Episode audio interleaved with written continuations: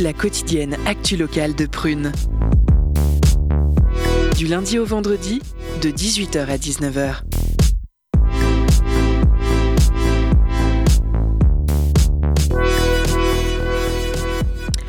Auditeurs, auditrices, c'est un plaisir de vous retrouver. Bienvenue à cette émission Curiosité du vendredi, le décryptage des informations de notre belle région. Euh, Je suis toujours Prisca. Euh, Vous allez bien, euh, l'équipe? Ça va, merci. Ça va, ça va. Très C'est aussi un plaisir de vous retrouver.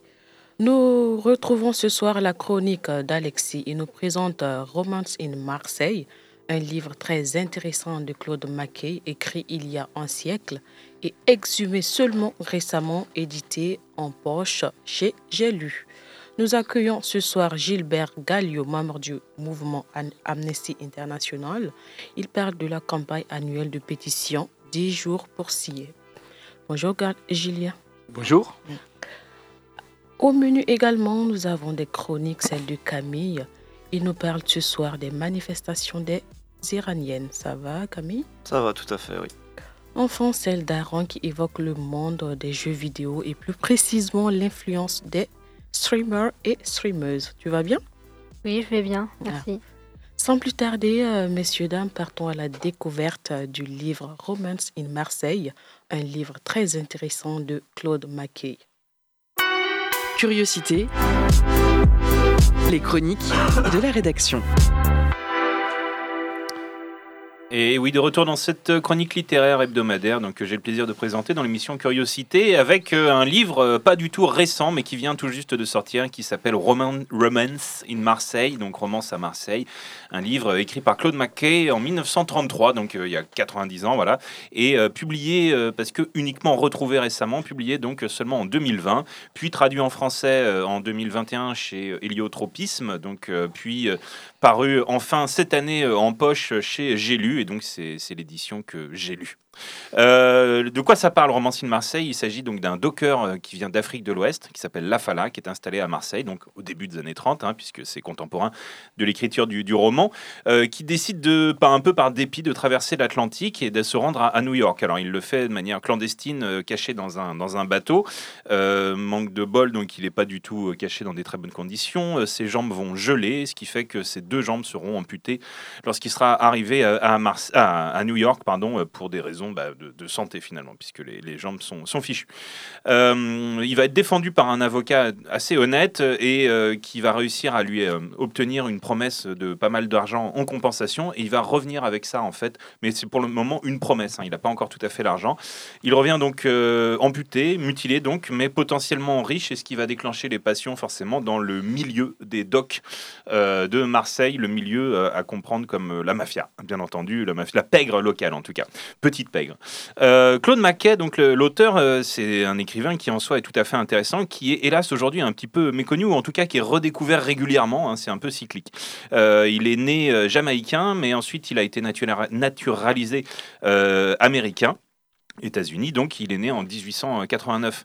Euh, il fait partie de ce qu'on a appelé la Renaissance de Harlem, qui était un mouvement euh, littéraire, mais aussi tout simplement euh, artistique, poétique, culturel, qui a eu lieu, donc comme son nom l'indique, à Harlem, quartier très noir américain donc de, New York, dans les, dans les années 20.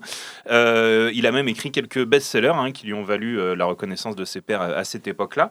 Et puis, il tombe un peu dans l'oubli. Alors, et donc, je vous l'ai dit, il est redécouvert régulièrement. Il y a toujours un travail nécessaire et important de, euh, à faire pour euh, le, faire redécouvrir, un peu comme certains grands auteurs. Moi, je pense surtout au cinéma comme Méliès ou même Ali- Alice Guy, par exemple. Alors, pourquoi est-ce qu'il retombe dans l'oubli? Est-ce que c'est dû à un racisme parce qu'il est donc euh, noir américain ou simplement une, indifférence euh, C'est sûrement un mélange des deux et c'est tout à fait euh, navrant.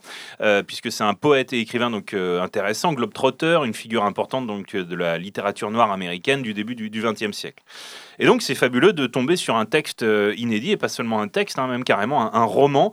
Euh, alors le roman lui-même, Roman in Marseille, il est euh, intéressant. hein, c'est une vue d'ensemble d'une communauté à la marge entre solidarité et quand même pas mal de bassesse. Alors attention quand même aux comparaisons un petit peu hasardeuses parce que c'est comme si parfois l'histoire derrière le bouquin prenait le pas sur le bouquin ou son contenu lui-même. Donc attention en comparaison qu'on a pu lire un petit peu partout. Donc ça n'a pas grand-chose à voir avec du Jean Genet, à part qu'on parle un peu des docks et, de, et, des marins et le fait que son auteur était aussi bisexuel, mais ça n'a vraiment pas grand-chose à voir avec le, texte lui-même. Un peu plus à voir avec André Gide, mais pas tant que ça non plus. Peut-être plus pour le côté humaniste. Non, mais par contre, ce qui est assez remarquable, c'est que le, livre, ce dont parle Romance in Marseille, ressemble beaucoup plus au film de Julien Duvivier de cette époque-là, du début des années 30, ou de Jean Renoir aussi, avec Jean Gabin, très notamment, euh, et euh, dans des films qui sont des directs héritiers de, Zola. Donc je pense qu'il y a plus à voir avec Zola, qui était euh, bah, décédé seulement une vingtaine, à peine une vingtaine d'années plus tôt, hein, qui, qui transparaît dans ce, dans ce texte qui est tout à fait intéressant, justement, et puis ensuite assez, assez transversal, et qui a à, à cœur de présenter voilà, un milieu de manière assez sociologique, mais aussi très humaine. Et, et c'est déjà vraiment très bien. Voilà, donc je vous le conseille, Romance in Marseille, où il n'est pas véritablement une question de romance, mais plutôt de Marseille, ça c'est sûr. Euh, c'est euh, de Claude Mackay et c'est enfin disponible 90 ans après son écriture. Euh, aux éditions Héliotropisme et en poche chez J'ai Merci Alexis. À présent, partons à la découverte de Louis et de son invité Gilbert Gallio du mouvement Amnesty International. Il nous parle de la campagne annuelle de pétition 10 jours pour signer. Mais avant, une petite musique intitulée Elle Already par Lady Donny.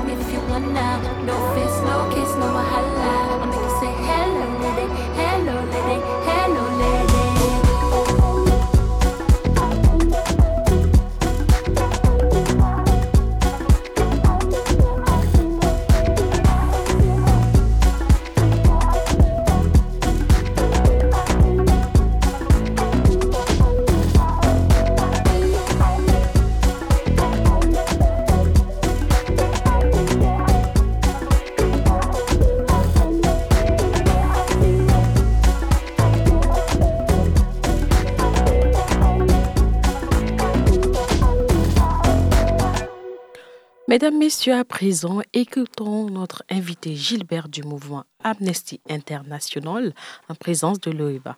Il nous parle de la campagne de répression du droit de manifestation. Curiosité. Pensez le futur. Bonsoir, chères auditrices et auditeurs.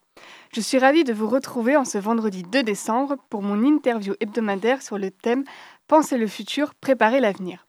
Mais ce soir, nous parlons d'un sujet très ancré dans l'actualité, les libertés et la lutte pour les droits humains. Car un avenir juste, solidaire, équitable et libre ne pourra exister que si nous nous battons aujourd'hui pour le respect des droits et libertés dans le monde. C'est pour cela que chaque année, Amnesty International lance une campagne de pétition début décembre pour sensibiliser et alerter le grand public sur la situation de femmes et d'hommes à travers le monde qui payent leur droit de manifester au prix de leur liberté. Cette campagne s'appelle 10 jours pour signer. Elle commence en France exactement aujourd'hui, 2 décembre. Et pour en parler un peu plus en détail, nous recevons ce soir au micro de Prune Gilbert Galliot. Bonsoir Gilbert. Bonsoir.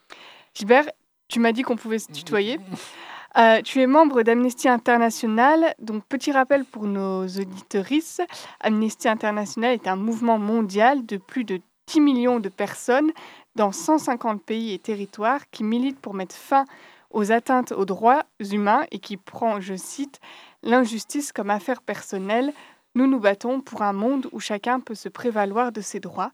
Ma première question pour toi, euh, peux-tu nous rappeler les origines de ce mouvement euh, Amnesty International est né en 1961 après le déplacement d'un avocat anglais, Peter Benenson, qui était à Lisbonne. Il buvait un pot tranquille à la terrasse d'un café quand il a vu trois jeunes à une table à côté de lui boire un verre et lever leur verre en trinquant à la liberté. Et aussitôt, ils ont été embarqués par la police. Il faut rappeler qu'à cette époque, le Portugal, comme l'Espagne, comme la Grèce, étaient des dictatures qui existaient à côté de chez nous. De retour à Londres, cet avocat a fait écrire au Portugal par tout euh, un réseau de ses amis. Et c'est comme ça qu'Amnesty est né pour défendre les prisonniers d'opinion avec comme arme le stylo et la lettre. Cet avocat britannique, Peter Benenson, est d'ailleurs l'auteur de la phrase Mieux vaut allumer une bougie que maudire les ténèbres. Retenez-la, chère auditrice auditeur, j'y reviendrai plus tard. Et cette phrase se rapporte au symbole d'Amnesty que vous connaissez sûrement, une bougie autour de laquelle s'enroule un fil de barbelé. Donc, un des moyens de lutte d'Amnesty sont les pétitions que nous pouvons bien sûr euh, signer en, ligne toute l'année ou, euh, ou, sur papier également. Mais le temps fort est début décembre pendant les 10 jours pour signer la campagne est mondiale et est construite autour de la Journée internationale des droits de l'homme qui a lieu le 10 décembre. Les cas de 10 personnes sont présentés durant cette campagne, 10 jours, 10 personnes de 10 nationalités différentes et emprisonnées pour différentes raisons. Et le focus cette année est sur la menace du droit de manifester qui va de pair avec la liberté d'opinion et la liberté d'expression. Euh, juste avant que euh, tu nous présentes euh, différents portraits de, la campagne cette année. Est-ce que tu sais combien de personnes euh, étaient candidates ou auraient pu avoir une pétition à leur nom cette année ah, Ça, on, ne sait pas, puisque le nombre de prisonniers d'opinion est très important. Dans tous les pays, Amnesty International a des chercheurs qui font la liste des gens qui sont détenus et à partir de là, pour, chacune de ces personnes, parce qu'il faut toujours avoir en tête que Amnesty, ce ne sont que des actions personnalisées. On est rarement un mouvement généraliste. Pour nous, c'est la personne qui doit être défendue. Et donc, euh, il y a beaucoup de prisonniers d'opinion. Et donc là, tous les ans, le siège à Londres essaye d'établir une sorte de, parité entre les différents pays, les différentes thématiques, de façon à ce qu'on ait cas qui soient vraiment complémentaires pour avoir une action qui a du sens. Donc euh, parmi les 10 cas cette année, on part tout d'abord en Russie, où il y a notamment cette euh, musicienne et artiste russe qui s'est opposée à la guerre. Est-ce que tu peux nous parler d'elle euh, eh ben, Elle s'appelle Alexandra Kochilenko, hein, c'est pas toujours évident à prononcer. Euh, c'est une artiste de 32 ans joue du piano et plein d'autres choses. Elle a été troublée par l'invasion russe en Ukraine. Donc c'est vraiment, on est au cœur de l'actualité. Et le, 20, le 31 mars, dans un supermarché de Saint-Pétersbourg, elle a remplacé les prix des produits par des petites étiquettes faisant part de cette invasion et de cette guerre, c'est un mot à ne pas prononcer en Russie, donc de cette guerre concernant les Russes en Ukraine. Et donc elle a été arrêtée le 11 avril, et euh, avant d'être inculpée pour diffusion publique délibérée de fausses informations sur l'utilisation des forces armées russes. Et donc depuis, elle est, euh, elle est en détention, elle n'a pas encore été jugée, mais elle encourt 10 ans d'emprisonnement. Donc parmi, parmi les 10 cas cette année, certains sont menacés d'emprisonnement en attente de leur procès, certains sont déjà emprisonnés, et pour ceux étant déjà en prison, il y en a certains victimes de torture. C'est le cas en Iran de Vaid Afkari. Est-ce que tu... Voilà. donc, Valid, Valid Afkari, donc euh, faut avoir en tête que c'est, ils étaient trois frères qui ont été arrêtés suite à des manifestations qui datent de 2016. C'est-à-dire que là, on n'est pas dans une manifestation d'aujourd'hui, mais il y a toujours eu en Iran des petites manifestations par-ci par-là en fonction de problèmes euh, locaux. Là, c'était des manifestations dans leur ville contre des inégalités. Donc, ce n'était pas forcément un mouvement très généraliste comme on a aujourd'hui en Iran. Euh, donc, les trois frères ont été arrêtés. L'un est déjà mort en prison, puisque la condamnation à mort est quelque chose de très important en Iran. Il y en a donc un des trois qui est décédé, suite à une condamnation à mort, condamnation qui n'avait pas été annoncée à la famille. Et donc, lui, il a, il a, un de ses frères a été libéré en mars 22 après 550 jours de prison, et lui est toujours détenu, et comme tous les prisonniers en plus en Iran, il subit des mauvais traitements. Donc, euh, pour toutes ces personnes, leurs raisons de manifester sont différentes. Certains ou certaines se positionnent contre la guerre, d'autres euh, contre une centrale à charbon. Euh, c'est le cas, il me semble. Oui, je sais. Par une j'ai plus le, j'ai plus son nom là sous les yeux. certains se positionnent contre la politique répressive du pouvoir en place dans leur pays d'autres pour défendre l'art, la culture, plus généralement la liberté d'expression. Il y a aussi celles et ceux qui militent pour les droits de la communauté LGBTQIA+, et c'est le cas au Paraguay. D'Irène euh, Rotella et de Mariana Sepulveda. Hein Donc, deux, je dirais deux femmes maintenant, qui sont nées hommes, qui, euh, comme elles le disent elles-mêmes, je suis venu dans un monde pour montrer qui je suis, pas pour qu'on me dise qui je suis. Donc, elles se revendiquent et elles sont aujourd'hui des femmes, mais le Paraguay ne reconnaissant pas cette mutation, euh, leur empêche entre autres de faire du sport, puisqu'elles ne peuvent pas avoir de papier d'identité en tant que femmes. Et donc, si elles n'ont pas de papier d'identité, elles ne peuvent pas avoir accès à beaucoup d'activités nécessaires. Puisque le Paraguay est encore très conservateur sur l'ensemble des problèmes euh, de genre. Et c'est vrai que dans le monde, beaucoup de pays sont très loin de la reconnaissance du statut pour l'LGBTI. Donc pour chaque cas, euh, Amnesty présente le, cas de la personne euh, et aussi fait une demande à laquelle la, pétition doit servir. Donc là, pour le, cas d'Irène Rotella et Mariana Sepulveda, Amnesty demande que le genre des personnes euh, trans soit reconnu juridiquement par les autorités du Paraguay, de sorte qu'elles puissent exercer euh, leurs droits fondamentaux. C'est une, je dirais, c'est une demande pour l'ensemble du monde. Et on, bon, là, on a l'exemple du Paraguay, mais il y a beaucoup d'autres pays où c'est problématique. Euh, on a tous entendu parler de ce qui se passe aujourd'hui au Qatar. Oui. Hein? Ou c'est quand même un vrai mm. problème. Mm. Euh, j'ai retrouvé euh, le, cas de la personne qui militait contre euh, une centrale à charbon au Bangladesh. Donc c'est Baz Chowdhury. Voilà. Pas évident à, prononcer, effectivement. Donc lui, il est ingénieur, hein, et donc c'est un passionné d'écriture, et il vit sur la côte de Bankashli, au sud-est du pays. Et donc, c'est déjà une côte qui est très fragile dans la mesure où euh, on a tous vécu il n'y a pas très longtemps des inondations au Bangladesh, qui est dans cette zone sensible. Et donc, venir rajouter une centrale électrique qui est euh, quelque chose qui n'est pas neutre comme impact sur l'environnement. Et en plus, là, on est sur une, une centrale à charbon. Aujourd'hui, on sait que pour le développement climatique de la planète, c'est que ça fait partie des équipements à éviter. Oui, les centrales à charbon sont complètement vétustes. Voilà. et euh, il y a également, euh, et ça va peut-être vous étonner, chers auditrices, auditeurs, un cas en France. À Marseille, Marseille qui est d'ailleurs le lieu de lancement de la campagne cette année. Et ce cas est assez particulier puisque euh, on pourrait dire ici qu'il s'agit simplement du droit de vivre ou en tout cas d'être en sécurité chez soi. Est-ce que tu peux nous expliquer, Gilbert Oui, donc là, le cas en France, c'est très rare et en plus, euh, on est ici pour des gens emprisonnés pour le droit de manifester. Or, Zineb Redouane ne manifestait pas.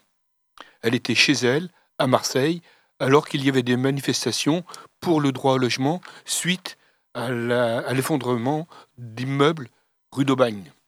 Et donc elle était à sa fenêtre quand elle a entendu des bombes lacrymogènes et le hasard a fait qu'elle en a pris une dans la figure. Et donc elle est décédée des suites de, euh, cet acte.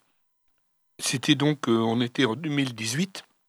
Et depuis 2018, il n'y a toujours eu aucun procès, aucune inculpation, aucune enquête qui permettent de, de réparer tant aussi bien que peu euh, ce drame.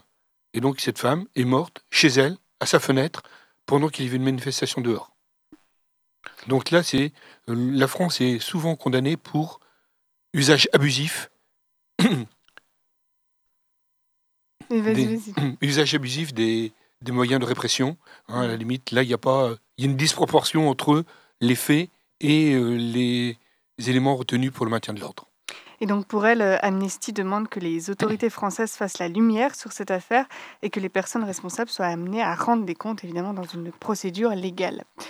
Donc c'était la fin de cette première partie. Restez en direct, chers auditrices auditeurs, pour la seconde partie de l'interview avec Gilbert Gallio, membre d'Amnesty International.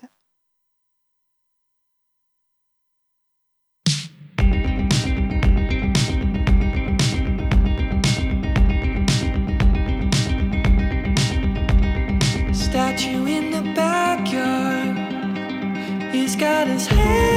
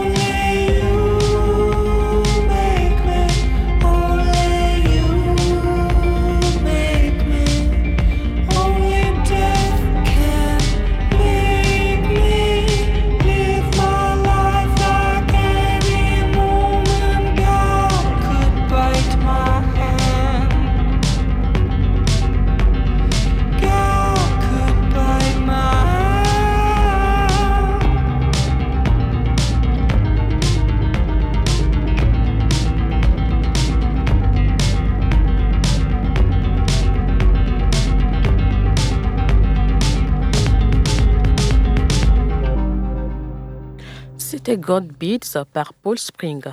Retour sur la deuxième partie de l'interview avec toujours Leiva et Gilbert de l'association du mouvement Amnesty International pour parler du droit de manifester. Curiosité. Pensez le futur.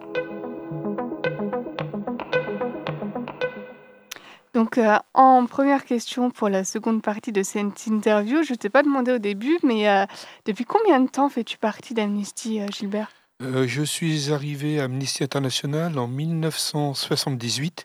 Ça ne nous rajeunit pas, mais c'était dans la lancée du prix Nobel de la paix, puisque Amnesty a eu le prix Nobel de la paix en 1977. Et depuis que tu as intégré Amnesty, et même depuis sa date de création, les mobilisations ont évidemment évolué, les droits et libertés ont, ont, ont évolué, ont été améliorés, étendus dans le monde. Et avec eux, ont également évolué les luttes pour les défendre et les protéger, et donc a évolué le mandat d'Amnesty International. Quels sont les droits et libertés qui font l'objet des principaux combats d'Amnesty aujourd'hui?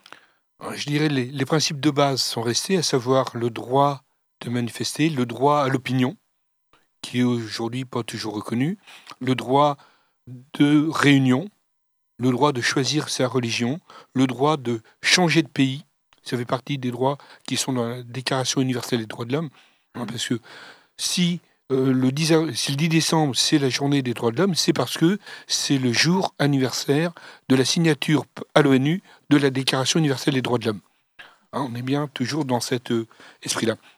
Mais euh, Amnesty continue d'œuvrer contre la torture, contre la peine de mort, car certes, beaucoup de pays depuis 60 ont aboli la peine de mort, mais il en reste encore un certain nombre, il en reste encore une cinquantaine qui la pratiquent, dont euh, je dirais une petite dizaine très fortement, hmm. hein, dont l'Iran, la Russie, euh, l'Arabie saoudite, entre autres. Et certains États des États-Unis. Et certains États des États-Unis, mais il y a eu il y a très peu de condamnations de, hmm l'exécution récemment, mais bon, c'est toujours une probabilité là-bas. il y a surtout des gens qui sont dans les couloirs de la mort depuis très très longtemps, ce qui est un véritable scandale. Et à ça s'ajoute, je dirais, depuis une vingtaine d'années, Amnesty a ancré un mot, la dignité humaine. Dans, dans ce combat pour la dignité, on va retrouver entre autres le droit au logement le droit à l'alimentation, le droit à la santé, qui font partie aujourd'hui, je dirais, des préoccupations parce qu'un être humain doit vivre dans la dignité. Et depuis euh, une petite dizaine d'années, eh ben, Amnesty, qui s'intègre, qui s'intéresse beaucoup à tous les problèmes de migration, ben, a devant lui les futures migrations liées au changement climatique. D'où Amnesty s'est fortement engagé dans la lutte contre le changement climatique. Oui, c'est ça, l'écologie rentre depuis quelques années dans le champ d'action d'Amnesty, puisque euh, pas plus tard que l'année dernière, en octobre, le Conseil des droits de l'homme des Nations Unies a reconnu que, je cite, disposer d'un environnement propre, sain et durable est un droit humain. Et la question des libertés et de droits humains est très ancrée en ce moment dans l'actualité. Nous voyons en Chine, où la répression des manifestants Outre la répression des manifestants, il y a également une répression des journalistes.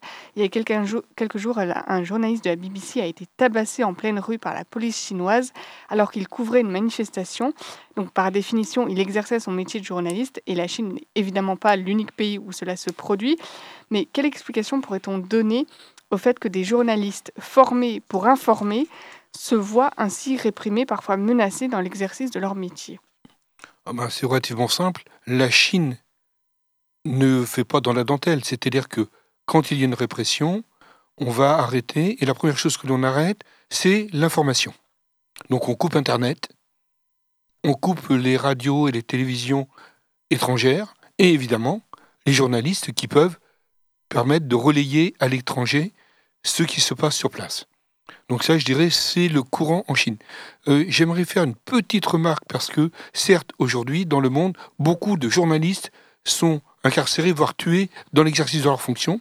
N'oublions pas qu'il y a plus de défenseurs de l'environnement qui sont tués que de journalistes. Oui, l'année dernière, il y en avait. C'est euh, le collectif euh, euh, Human Rights, Rights, Watch qui a sorti des chiffres en septembre 200, 200 lanceurs d'alerte tués en 2021. Donc, euh, donc c'est des, choses à, ne pas oublier. Euh, un autre pays qui réprime actuellement les journalistes à, la vue du monde entier, c'est le Qatar, où se tient actuellement la Coupe du Monde 2022, pays qui accumule les aberrations, notamment écologiques et humanitaires, avec la situation des ouvriers étrangers. Mais outre le fait qu'il y ait eu environ 15 000 morts pour les chantiers du Qatar, il y a un enjeu très important qui se pose pour ces ouvriers étrangers pour lesquels Amnesty milite. Peux-tu nous expliquer quel est cet enjeu? Ben, L'enjeu, c'est la réparation. Bon, par exemple, il y a des travailleurs népalais qui, ont, qui sont décédés sur les chantiers. Leurs familles se retrouvent complètement dépunies. Un certain nombre de travailleurs étrangers sont venus travailler, mais pour avoir le droit de travailler, ils ont dû payer cher des passeurs et tout, tout un réseau, et se retrouvent à la fin de leur euh, chantier complètement démunis. Donc Amnesty demande à la FIFA, qui va faire de gros bénéfices pendant ce chantier, de, pendant cette opération, de pouvoir donner une indemnisation. Et comme la FIFA n'a pas l'air d'être très décidée, Amnesty lance une cagnotte solidaire pour obtenir les 6 milliards que la FIFA ne veut pas donner actuellement. Donc c'est un, un appel aux dons. Voilà, un appel aux dons, hein. il y a une cagnotte solidaire, la, la FIFA a besoin de vous, donc euh, n'hésitez pas à aller voir la FIFA pour ça. Mais c'est vrai que globalement, alors c'est un petit peu ce qu'on appelle les entrées, hein. mais oui. euh, par contre, le problème de la réparation pour que tous les salariés retrouvent leurs droits, parce qu'ils ont, pour la plupart d'entre eux, pas été payés, fait des heures, euh, pour, ceux qui ne sont pas décédés sur les chantiers, hein, avec des heures et des semaines à rallonge, dans des conditions climatiques exécrables. Et euh, nous le voyons actuellement avec le Qatar, le, mon- le monde a beau avoir les yeux braqués sur un pays, il est difficile de re- faire en sorte qu'il y ait une pression internationale qui se construise suffisante pour faire évoluer ce pays en matière de droits humains. Cela, a été le cas au mois de novembre à l'occasion du déroulé de la COP27 à Sharm el-Sheikh en Égypte. Amnesty a plaidé et a appelé les dirigeants du monde entier à plaider pour la libération d'Allah Abdel Fattah, militant condamné en 2021 à 5 ans de prison pour diffusion de fausses informations. Il est en grève de la faim depuis avril et avait même arrêté de boire lorsque la COP27 a débuté. Où en est-on rendu? Est-ce que la mobilisation et la pression exercée durant la COP27 a permis une avancée de la situation? Euh, malheureusement, je ne suis pas très optimiste, donc euh, ce qui est sûr, c'est que Alaa Abdel Fattah a cessé sa grève de la faim le 14 novembre. Hein. Hum. Euh, les autorités égyptiennes, a priori, euh, sont complètement insensibles à sa situation. La seule chose qui les intéresse, c'est que s'il meurt, ça ne se passe pas sous les yeux du monde parce que ne faudrait pas que ça fasse tâche pendant la COP. Bon, la COP est terminée. Euh, on peut dire que les résultats ne sont pas à la hauteur des espérances du monde et que les droits de l'homme en Égypte n'ont pas progressé pendant ce temps-là. Et je dirais que ça peut faire partie des choses que l'on peut regretter, c'est que tous ces grands événements qui, à un moment donné, sensibilisaient l'opinion, aujourd'hui, euh, ce regard sur les droits de l'homme est complètement mis en arrière. Oui, parce que outre euh, la situation d'Allah Abdel Fattah, durant la COP27, les manifestations étaient également restreintes, voire interdites. Il y avait très très peu de- d'endroits euh, où le- les, les manifs étaient autorisés, donc, euh, et très peu de place donc, pour la société civile. Et ma dernière question pour toi, peut-on, pour donner peut-être une note positive ou, ou négative pour la fin de cette interview, euh, pour faire référence à la phrase du fondateur d'Amnesty à propos des bougies, si vous vous souvenez bien, euh, chère auditrice auditeur, as-tu le sentiment aujourd'hui que de plus en plus de bougies sont allu- allumées ou qu'au contraire, on maudit de plus en plus les ténèbres? J'avoue que je ne suis moi pas très très optimiste et euh, ce que je ressens, c'est qu'en 1948, il y avait un consensus autour de valeurs de la Déclaration uni- universelle des droits de l'homme et qu'aujourd'hui, dans beaucoup beaucoup de pays, on voit apparaître des régimes politiques qui remettent en cause l'universalité de ces droits de l'homme qu'ils appellent les droits occidentaux et que euh, quand je vois euh, Poutine qui vient de signer des décrets contre l'homosexualité en disant ce sont des valeurs de l'Occident. Euh, mais on peut prendre la Chine, on peut prendre beaucoup d'autres pays, l'Inde, euh, voilà le Qatar, oui. l'Inde, mais où cette notion de droit universel chacun veut dire non, non, dans mon pays, j'ai ma culture et les droits de notre culture ne sont pas forcément les mêmes pour partout. Et donc, je crains que cette notion de liberté pour tous ne soit qu'un qu'un vœu pieux pour l'instant, mais on va continuer le combat. C'est d'ailleurs le slogan d'Amnesty, on se bat ensemble et on, gagne, ensemble. Donc euh, c'est la fin de cette interview déjà. Pour rappel, la campagne se tient à partir d'aujourd'hui du 2 décembre au 12 décembre en France. Euh, comment, comment signer Rendez-vous sur le site? Il y a, ben, il y a deux solutions. La première, la plus simple, c'est d'aller cliquer sur le site d'Amnesty International. Hum. La deuxième, vous allez rencontrer au hasard des routes, des tables de presse où des militants vous feront vous donneront la possibilité, de signer. Entre autres, euh, pour le groupe de Nantes Nord, vous aurez des pétitions au marché de Noël de Trélière le samedi 11, au marché de Noël de la Chapelle et de le samedi et le dimanche. Vous aurez euh, lors du spectacle de Yannick Jolin à Capellia le jeudi 15, donc des possibilités de signer les pétitions en direct. Et sinon, euh, en ligne, bien sûr, donc 10 personnes. donc, vous, vous, pouvez signer 10 fois sans problème pour chaque, chaque personne différente. Chaque vote compte. Merci beaucoup, euh, Gilbert Gallio, d'avoir été parmi nous. Euh, c'était un honneur. Merci. Merci. Merci Loéva et merci Gilbert Gallio pour ces éclaircissements. C'était très édifiant. À présent, faisons un tour au cadeau de Lola, mais avant, écoutons Elle ne t'aime pas, dont l'auteur est la femme.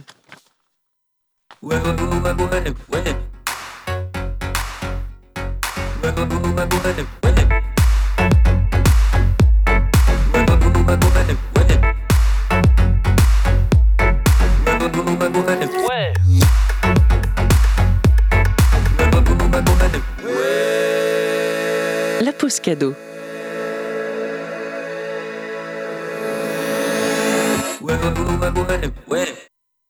Ce soir, Prune et le TNT te font gagner des places pour un spectacle pop. C'est Olé Olé du 9 euh, au 10 décembre à 20h30.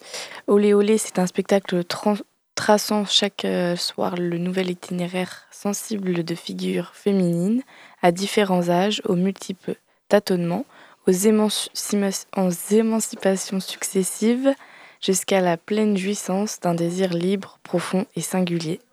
Donc tente de gagner des places en nous envoyant au plus vite un message sur l'Instagram de Prune et on se laisse dès maintenant avec le morceau Elle ne t'aime pas de La Femme. Bonne écoute sur Prune.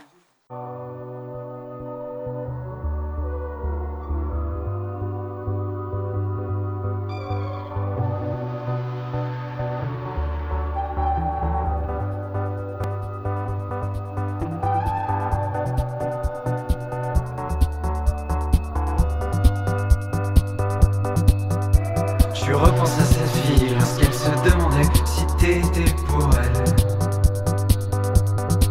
Un verre de vin à la main, elle se maquille devant la glace. Elle se prépare à sortir, mais ce n'est pas pour toi qu'elle s'est fait belle.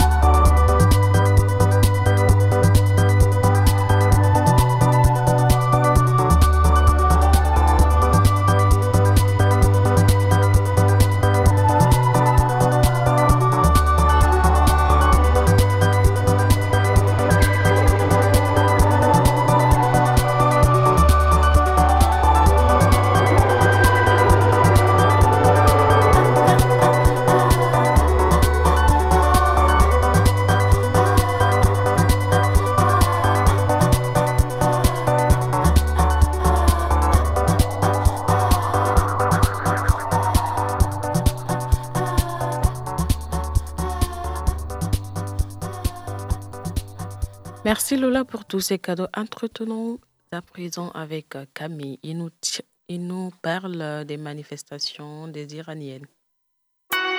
Curiosité.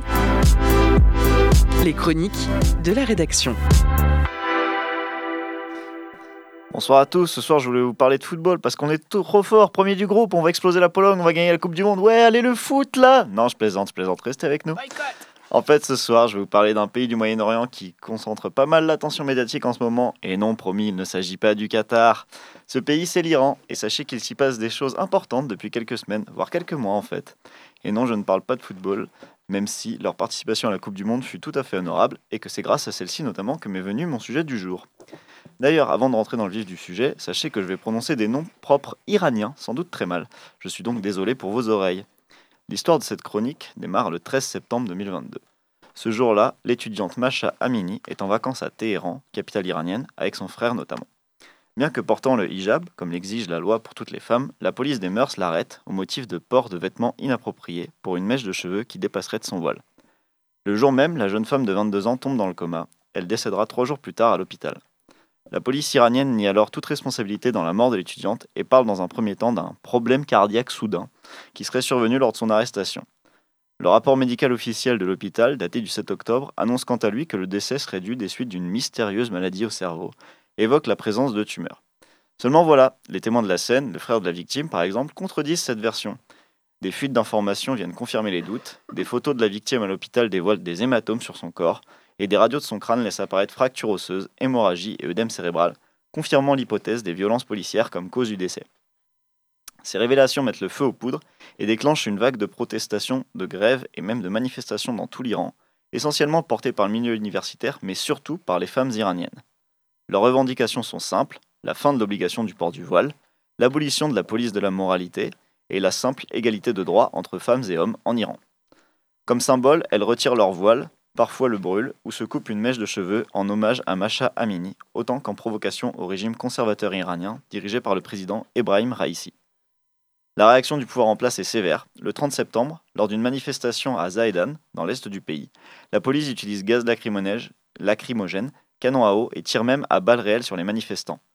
Le bilan d'Amnesty International fait état de 66 morts sur cette seule manifestation. Depuis le début de la contestation, il y a maintenant deux mois et demi, il n'y a vous en doutez, pas de chiffres officiels annoncés, mais ceux communiqués par les diverses ONG varient entre 300 et 500 morts, tandis que le mouvement et sa répression se poursuivent partout dans le pays. Comme je disais en début de cette chronique, c'est par le biais du football et du match entre les États-Unis et l'Iran à la Coupe du Monde que je me suis pour ma part penché sur le sujet en détail. C'est que de nombreuses et nombreux ambassadeurs non officiels de la cause féminine iranienne se sont manifestés, dans le sport notamment, comme par exemple la grimpeuse Elnaz Rekabi, qui a concouru sans son voile lors des championnats d'Asie d'escalade à Séoul le 16 octobre. À son retour au pays, si une foule en liesse l'acclame, la police aussi l'attend et l'arrête avant que l'athlète ne se justifie de ne pas avoir porté son voile au motif qu'elle aurait oublié. L'archère Parmida Gassemi, elle, montera sur un podium sans son voile, avant elle aussi de devoir se justifier de cet oubli, dû au stress de la compétition. Plus récemment, ce sont donc les footballeurs masculins, présents certes brièvement à la Coupe du Monde du Qatar, qui ont porté les luttes féministes sur le terrain. Ils ont par exemple refusé de chanter leur hymne national en soutien au mouvement lors du premier match. Le capitaine de la sélection a en conférence de presse présenté ses condoléances aux familles des victimes de la répression, quand l'attaquant vedette star de l'équipe a multiplié les prises de parole en faveur du mouvement contestataire en cours dans le pays. À l'heure actuelle, plusieurs de ces footballeurs ainsi que leurs familles sont intimidés ou menacés par le régime iranien. L'un d'eux a même fait un séjour en prison, certains se sont vus confisquer leur passeport mais euh, le celui en prison a été libéré sous caution il y a quelques jours. Quant à la situation des Iraniennes, elle n'est pas meilleure aujourd'hui qu'au 13 septembre, mais elles continuent les manifestations au péril de leur vie. Mais à l'image des footballeurs, elles sont de plus en plus rejointes par les hommes du pays qui eux aussi aspirent à davantage de liberté. Je conclurai donc cette chronique en saluant bien sûr le courage de ces femmes et à la mémoire de Masha Amini et de toutes les autres qui se battent pour leur liberté en Iran ou ailleurs. Merci Camille. À Bellevue, Café Prod développe l'audiovisuel pour et par toute l'association. Prod a été fondée euh, par trois anciens membres de la chaîne Télé Nantes. Installée au quartier Bellevue-Chantenay à Nantes, cette association euh, culturelle met à la disposition son savoir-faire audiovisuel aux habitants et aux sculptures de la ville. En lien avec le collectif studio euh, Moka, les ateliers se multiplient pour former et accompagner les jeunes dans leurs projets audiovisuels. Mélissa et Jet de Jet FM a recueilli les propos de Ludovic, coordonnateur du projet au sein du Café Prod. Ce reportage est diffusé sur Prune dans le cadre du programme mutualisé Pensée locale.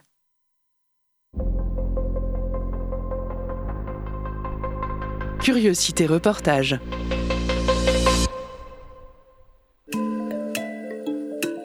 Pensée locale, un enjeu de société. Une émission des radios associatives des Pays de la Loire. Permettre aux jeunes de pratiquer la création audiovisuelle, c'est un des objectifs de l'association Café Prod, située dans le quartier Bellevue-Chantenay à Nantes. C'est trop, théâtral et trop... En fait, euh, trop aventure. Enfin, moi, ce que j'imaginais avec les drums, ce serait un truc un peu plus progressif. Nous avons rencontré Ludovic Mitouriri, coordinateur de projet chez Café Prod, pour en savoir plus. Alors, on a pour activité la production de contenu audiovisuel, l'accompagnement artistique, l'accompagnement euh, de projets, et puis là maintenant, depuis deux ans, on fait de l'accompagnement et de l'éducation à l'image auprès des jeunes des quartiers populaires, mais pas que, qui souhaitent faire euh, du cinéma, euh, travailler dans les médias, enfin en tout cas qui souhaitent se mettre à la pratique audiovisuelle, mais qui n'ont pas forcément les moyens ou le réseau pour euh, se mettre dans des grandes écoles. Et l'idée c'est de mettre en relation des jeunes entre 16 et 26-27 ans et des professionnels du milieu de l'audiovisuel, soit monde du journalisme, soit monde du cinéma, soit monde des médias, et que les jeunes apprennent des pratiques et des savoir-faire et des outils numériques et audiovisuels au contact de ces professionnels pour ensuite que eux puissent euh, le retranscrire pour créer leur propre projet. L'association suit une vingtaine de personnes avec un noyau dur de huit jeunes. Nous avons rencontré Michael qui fait partie de Café Prod depuis bientôt deux ans. Qu'est-ce que l'association Café Prod m'a apporté? Elle m'a apporté déjà un cadre, elle m'a apporté euh, une certaine, euh, comment dire, euh, rigueur, mais surtout j'ai trouvé un esprit d'équipe, quoi. J'ai trouvé un esprit de faire les choses, un esprit créatif. j'ai trouvé une belle dynamique dans cet assaut et je me sens bien.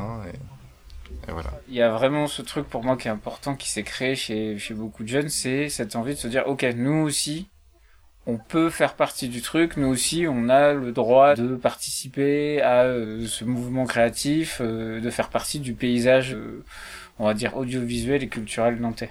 On est, c'est pas parce qu'on vient d'un quartier, ou c'est pas parce qu'on n'a pas une formation professionnelle ou dans une grande école que on peut pas venir toquer à certaines portes et qu'on peut pas se permettre de venir proposer un projet.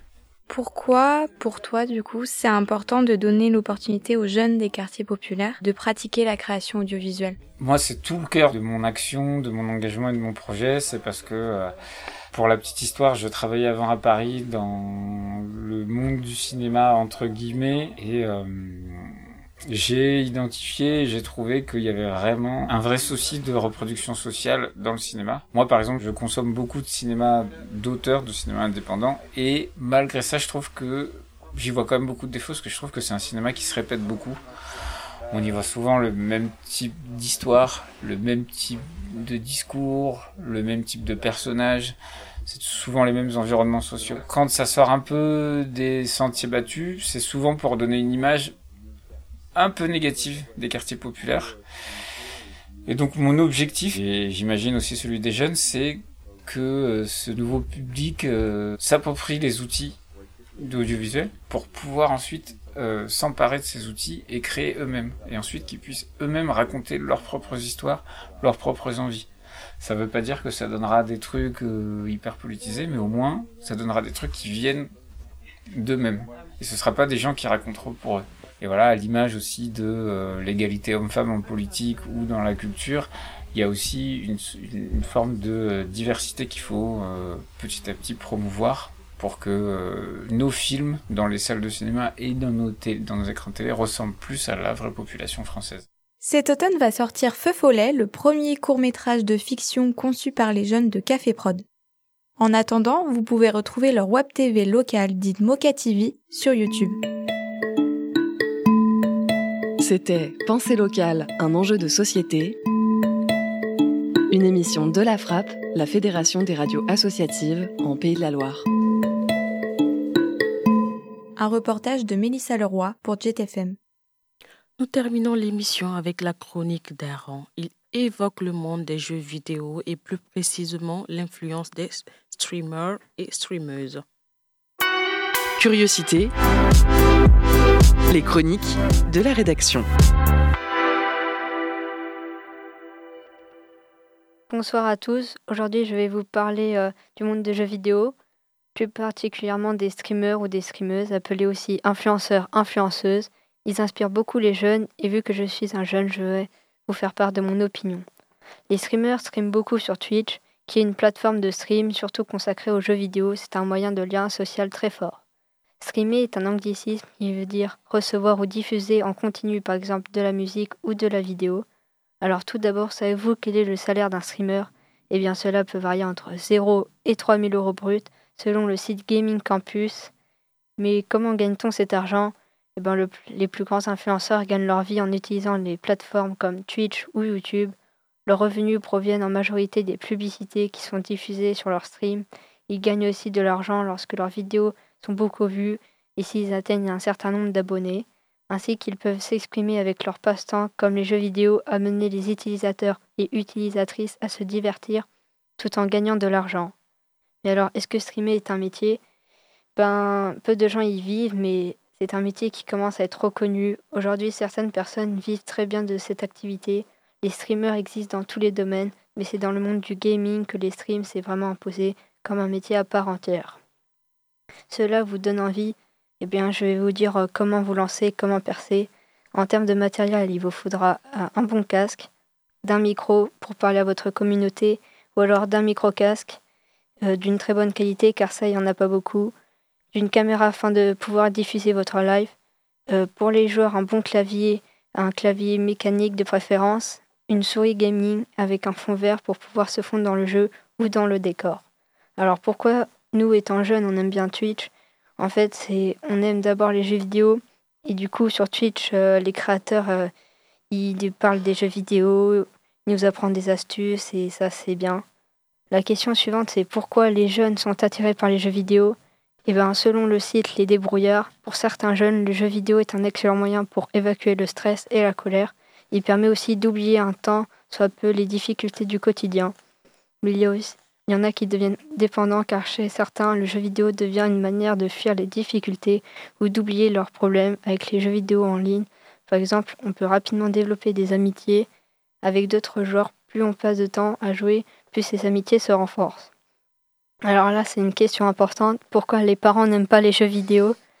De nombreux parents voient les jeux vidéo comme malsains et à l'origine de certaines maladies, comme l'obésité ou l'insomnie.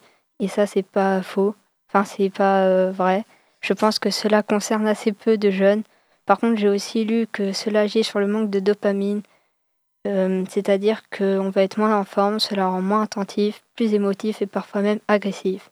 Il faut donc vous attendre à ces comportements lorsque votre enfant a joué pendant une longue durée. Or, la plupart des jeunes restent tard le soir à regarder les lives ou à jouer longtemps à leurs jeux vidéo. Mais rassurez-vous, il y a aussi des points positifs. Selon le site Abilo Media, Jouer ou streamer encourage la participation à des activités hors ligne en lien avec les jeux vidéo, tels que la lecture ou le sport. Ils encouragent aussi la participation citoyenne. Ils améliorent leur capacité à résoudre des problèmes et favorisent la rapidité d'exécution de la mémoire. Pour conclure, voici mon avis. Alors moi je pense que les jeux vidéo et regarder les streamers, c'est bien pour euh, se divertir et oublier le travail ou la pression sur beaucoup de choses mais il faut quand même éviter d'en faire trop et de devenir complètement addict. Donc, donc laisser un peu de liberté à ce sujet, c'est bien, même très bien. Euh, merci aux auditeurs et auditrices de m'avoir écouté et merci à Prune de m'avoir reçu pour cette chronique. Bonne soirée. Merci. Merci à toi pour euh, ces éclaircissements. c'est très intéressant. De rien. Ainsi se termine notre émission Curiosité du vendredi. Tout de suite, c'est le Planétarium Club sur Prune. Curiosité, ça recommence dès lundi. En attendant, on vous souhaite un très bon week-end et on vous dit à la semaine prochaine.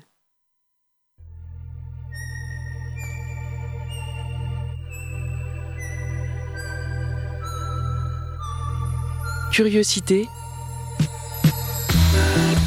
du lundi au vendredi de 18h à 19h et en podcast sur prune.net.